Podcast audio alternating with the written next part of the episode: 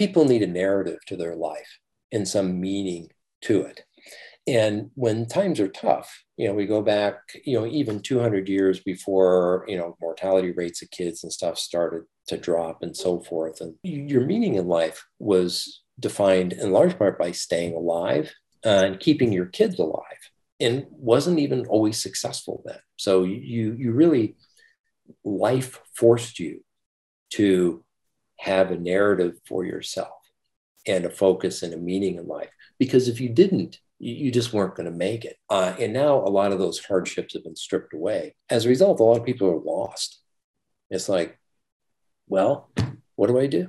I mean, there's no reason for me to kind of be here. I mean, people have to create some sort of narrative for themselves, some purpose. Life being too easy is not always the best.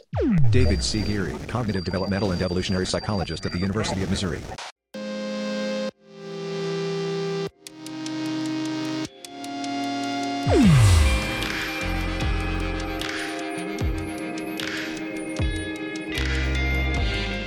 Carneus Parda. My name is Bis, B-I-S. I'm a journalist from the world of artificial machines with the goal of investigating human natural intelligence. Hi, let's get started. 1. Tell me an example of human intelligence happening. I, I, think of intelligence as the ability to adapt to and solve novel problems rather than kind of uh, using overlearned strategies for dealing with some type of issue, whether it's a human issue, technical issue, or whatever. You're trying to understand the problem and come up with a solution for it. I think a great example now is the development of the vaccine for COVID 19. There's a problem to solve. And how can we quickly solve this problem by taking what we know, adapting it in however we need to the, to this current context? Two, tell me an example of a lack of human intelligence happening. Well, uh, many, many examples of that. If we take the ability to think through, understand, and problem solve in a novel context, then the antithesis of that would be reacting to something, perhaps emotionally, based on more limited information, and coming up with a non optimal solution or decision. So, a good example of that is something related to what uh, co- cognitive scientists call the availability heuristic. So, you make judgments and decisions about a particular context or issue or whatever based on how many examples you can remember of that happening to you and your emotional reaction to those examples you know, if there's a lot of media coverage, for example, of a plane crash, then people, uh, you know, understandably react to that, uh, particularly if a lot of people are killed in the crash, they emotionally react to it. And it's something memorable because it has a negative emotional tag to it. And then we ask people after that, you know, what are the chances of ending up in a plane that crashes? And the actual chances are, are extremely low based on this negative emotion and the accessibility of this memory. And it's actually an artificial memory because it didn't actually happen to them. They saw it on a screen. People make decisions that are not consistent with actual risks. Three, definition of intelligence. I understand intelligence as the um, ability, as, as I said before, to cope with um, novelty and variation and change in your circumstances, whatever they might be, to mentally represent that variation and change and come up with a solution. So, intelligence would then be the ability to cope with things that you haven't fully dealt with before. So, there's some type of uniqueness or novelty to it, and the ability to come up with a solution to that novel problem that moves you forward or takes care of the problem or at least makes it less of a problem than it once was. There are a lot of arguments about how intelligence evolved in, in humans as well as in other species, but common across all of the different models, and I'll, I'll, elaborate a bit here in a bit, is um, having to cope with changes in your environment. So you have different seasons. If it's during the fall, you have to think ahead and prepare for winter, or you have very complex social dynamics, which are never completely predictable. Different theories have focused on um, climatic change, where you know you're moving into a new ecology or the ecology is changing and those individuals that could adapt their foraging habits or adapt their use of tools if they use primitive tools or whatever to adjust to these climatic or ecological changes would be considered more intelligent, more likely to survive these changes, and whatever ability allowed them to kind of come up with novel solutions kind of gets passed on. I think something like that happened you know, during our evolution. But I think with people also, there's an important social component to it. So if, if we go back to the Australopithecines, if we go back 4 million years or so, we look at um, brain size, and that's you know modestly correlated with what we would call intelligence. We, we see you know it's fairly stable for a long time, and then started going up. And so something was changing in the environment that kind of pushed brain evolution. And some people have argued, well, you know, it started to get colder or warmer or whatever that changed the ecology and so forth. One problem with that is other primates that lived in the same ecologies did not have this rapid increase in brain volume. They stayed the same or they got only slowly going on. So something special happened to people. And I've argued, and, and other people have argued, that an important component of that is social competition, you know, outwitting other folks or you know organizing your communities in ways that allow you to better take advantage of agricultural opportunities to defend yourself against um, competing groups to develop new tools uh, as you're moving along there you're creating a lot of evolutionarily novel stuff things that didn't exist before. So you work and you work and work, and eventually figure out a good way to make a particular weapon or a particular agricultural tool or whatever it is.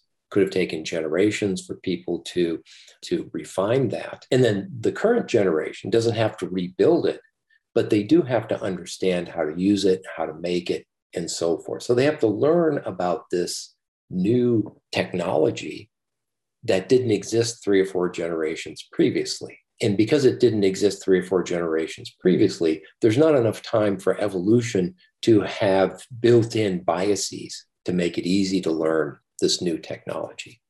And so we have to use our, what we would call intelligence, your ability to kind of conceptually understand how a tool works, how to, you know, adapting your spatial abilities to figure out how to make it correctly, how to use it, how you would organize groups.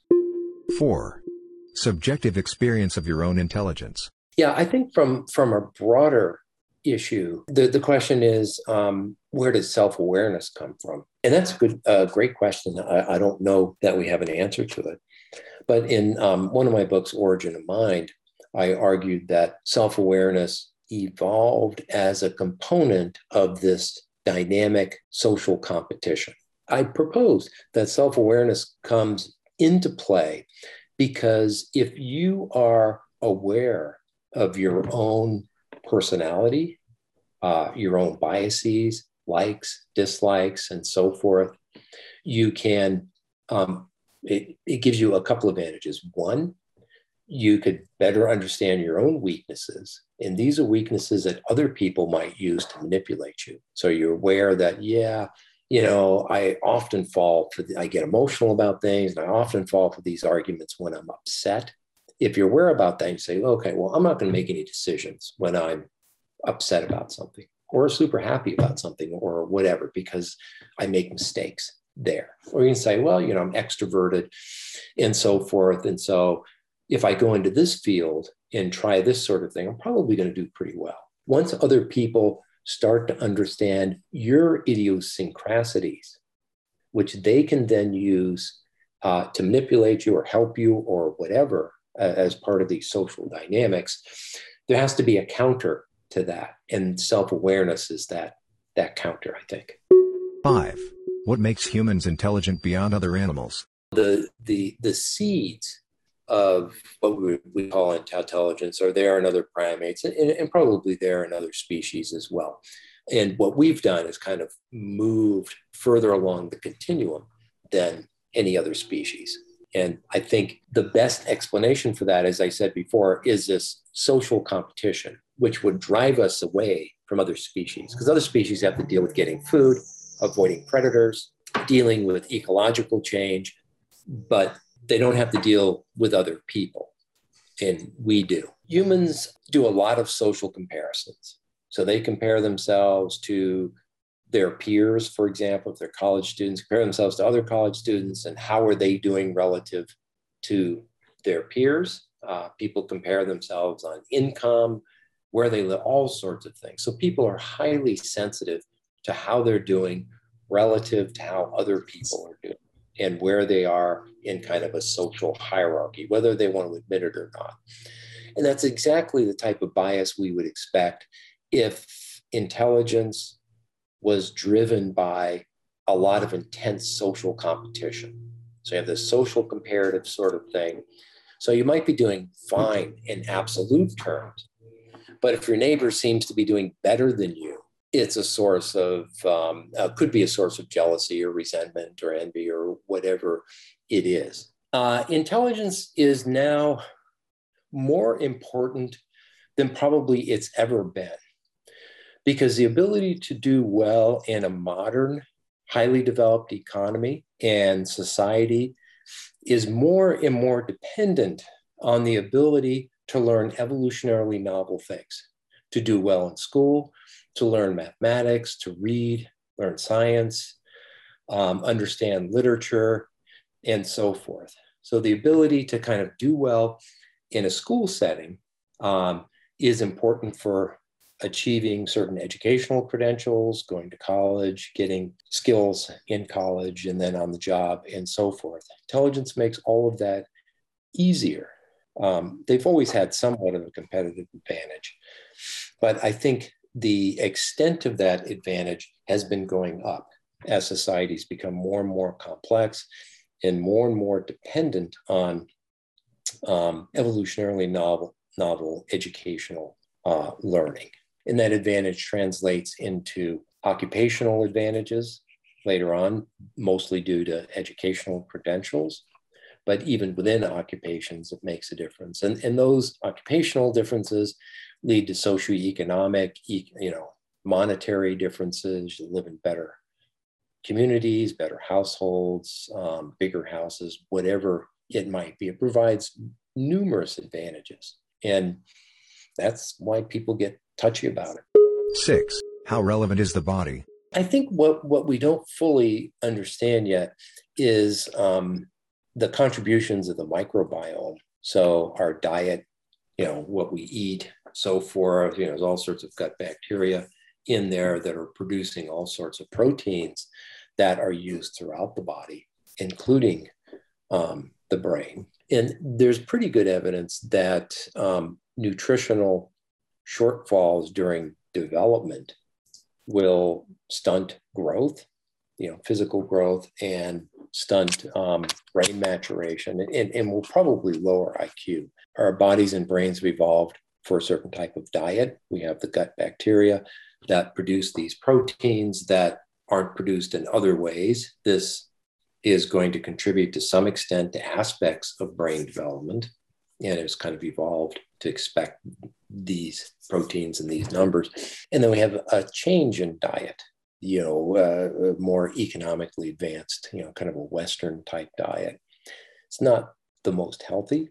And we don't really know fully how that change from kind of an that the evolved type of diet to a less healthy Western diet is, is affecting brain development and possibly intelligence uh, during development, and also changes with cognitive aging. As people get older, they lose some cognitive abilities, but some, some people lose them more rapidly than others. Uh, and part of that is related to things like diabetes, uh, which causes inflammation and all sorts of things. And, and maybe poor diets and other things can affect the rate of change as well. I argued that anything that can disrupt mitochondrial production or energy production during development or in adulthood can potentially compromise intelligence and cognition. So you have this kind of maximum potential. If you're not getting enough nutrition, your mitochondria are in poor health, whatever, you're going to be somewhere below that potential. Seven. How can I tell someone is intelligent and not faking it? You know, just probably an easy way um, to do that would be to look at the person's vocabulary and general knowledge.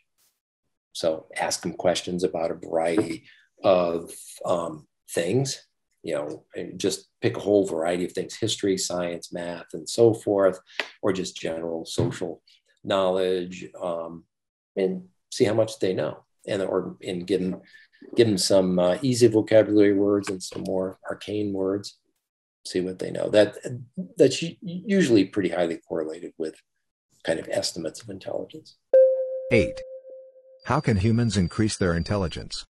I don't know if increasing intelligence is there you can certainly do things to maximize your ability.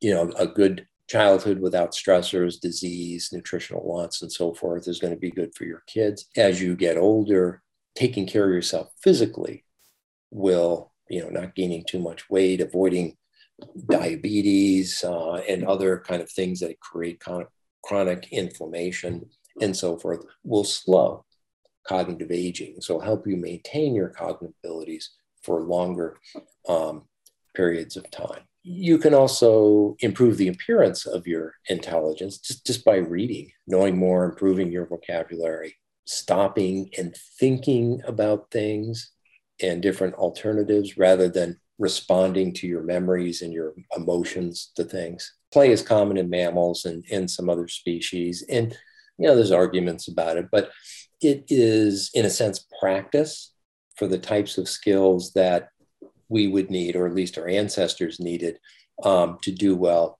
in adulthood.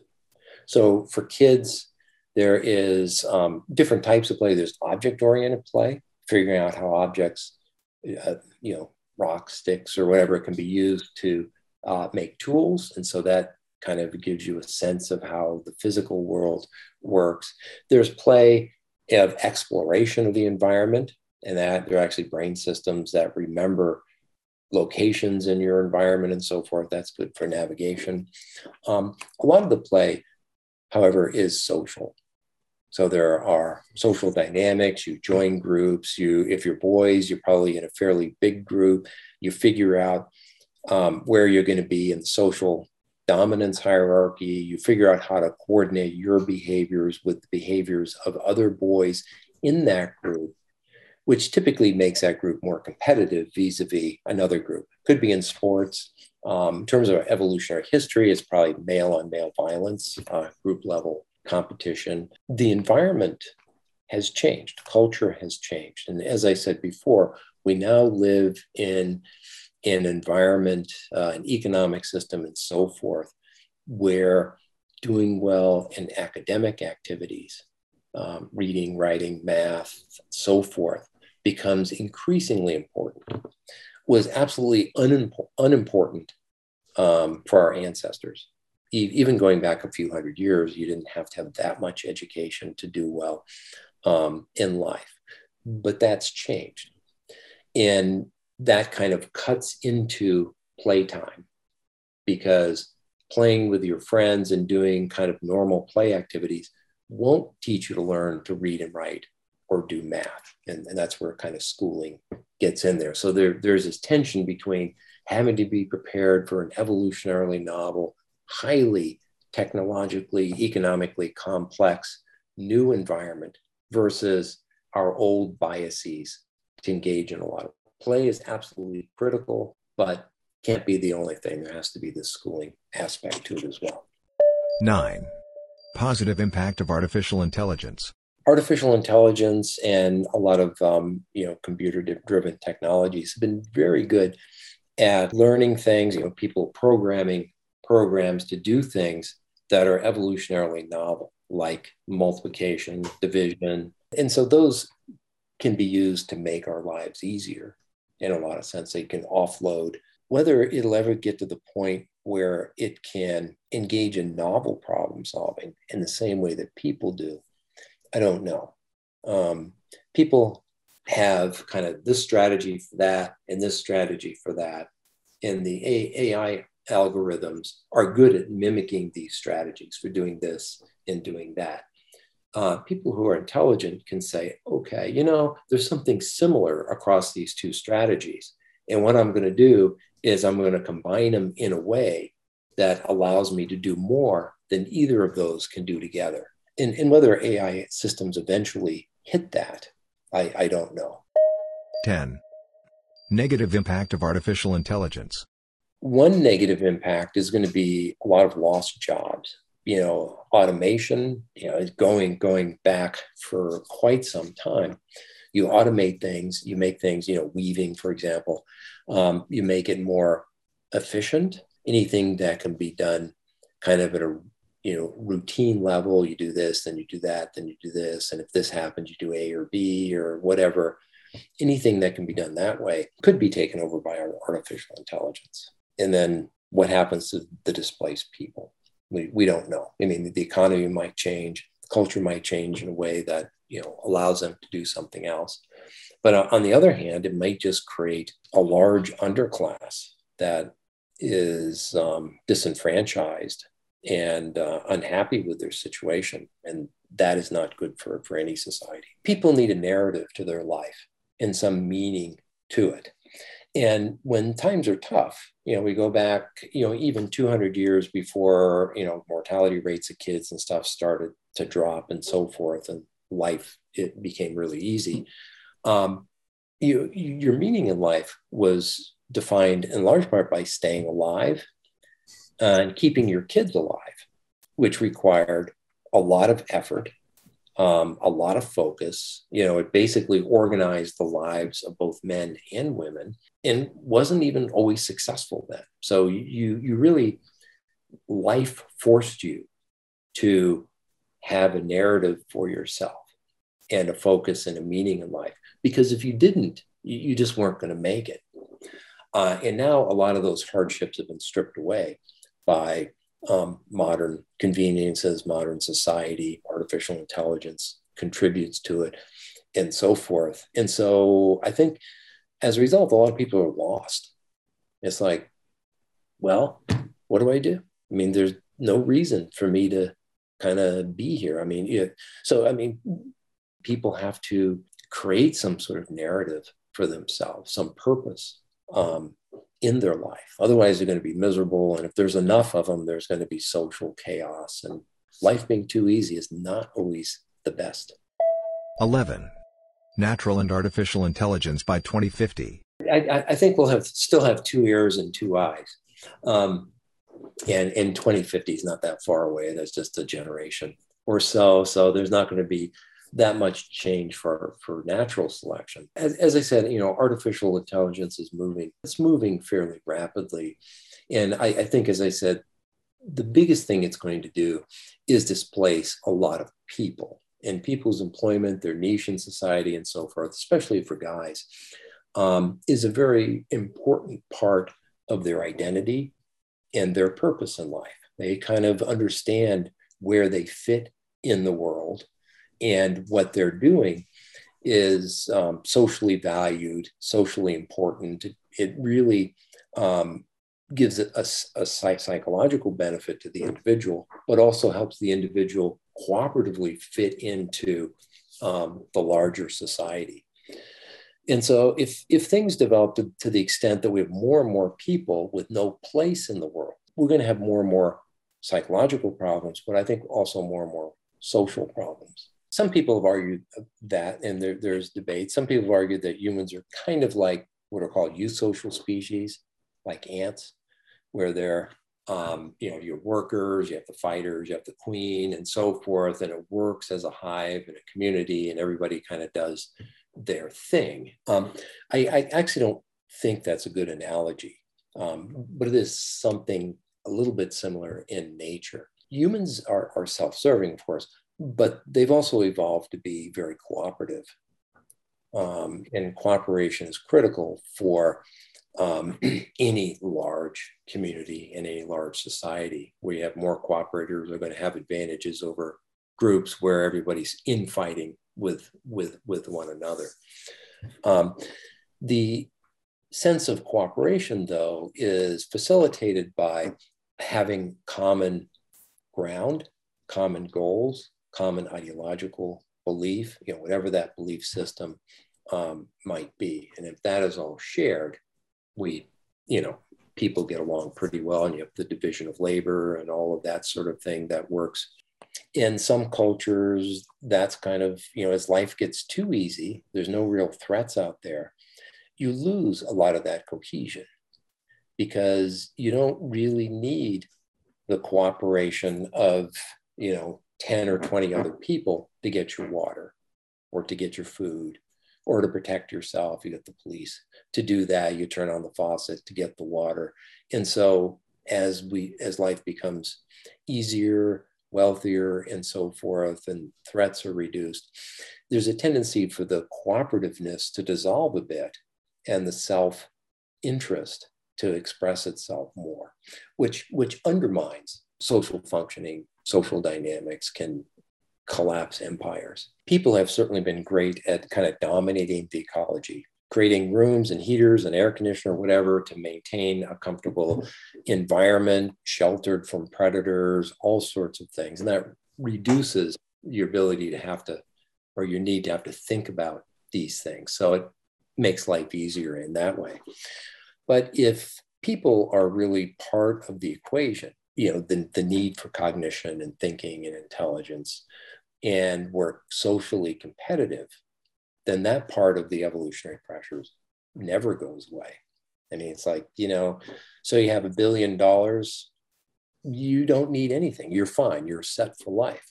But I would bet a lot of those folks are comparing themselves to other people like them, you know, other tech billionaires and so forth, thinking, well, this guy's making more than I am. His company's doing better than mine and so forth. And so there's still that competitive pressure, the ability to kind of outthink and outwit this other group, when in absolute terms, it's completely unnecessary. But, but that's not what typically happens. People stay engaged and stay competitive. 12. What would you suggest me to better understand humans? You know, it, it's often difficult to understand people because we're designed to interact with them on the here and now. We have evolved biases, emotional reactions, and so forth. And you can get along in life without ever thinking about why people do X the way they do, or why they do Y the way they do, or how did they come to do that. Because a lot of what we do is kind of automatic, built in, so forth. We don't have to think about what somebody smiling means. We just have a reaction to it. And we might think a little bit, are they really happy or not, or whatever. Um, if you want to understand people more, you have to step back a little bit and think about, yeah, what, what was the purpose of this? Now, now we step back. We're thinking, well, my, you know, my friend said this, and she had this facial expression or whatever. Is she upset at me, or what was she thinking? We do a lot of those things. But what we don't do is take it at the next level above and think about, well, why am I so concerned that my friend might be upset with me? And you say, well, you could lose the friendship. Say, okay, well, I could lose the friendship, but why do I need this friend to begin with? Or why do I need any friends? Because they make demands on you. There's always costs to relationships. Um, and you think, well, what happens without friends? Well, you lose social support, you lose emotional support, and other sorts of things. So you can begin to think about, okay, okay, I can see why I have friends. And then the way I do it anyway, you think about, okay, what are the conditions in which we need social and emotional support? And those are conditions that create hardships. Okay, what, what are those hardships? What would have led to that? You know, dealing with food shortages and have cooperation, of course, but dealing with other individuals, you know, other people have different competing needs and so forth. So somebody's mean to you and upset and so forth, and having the social support system then allows you to better cope with and understand the social dynamics. Thank you for your collaboration. Goodbye.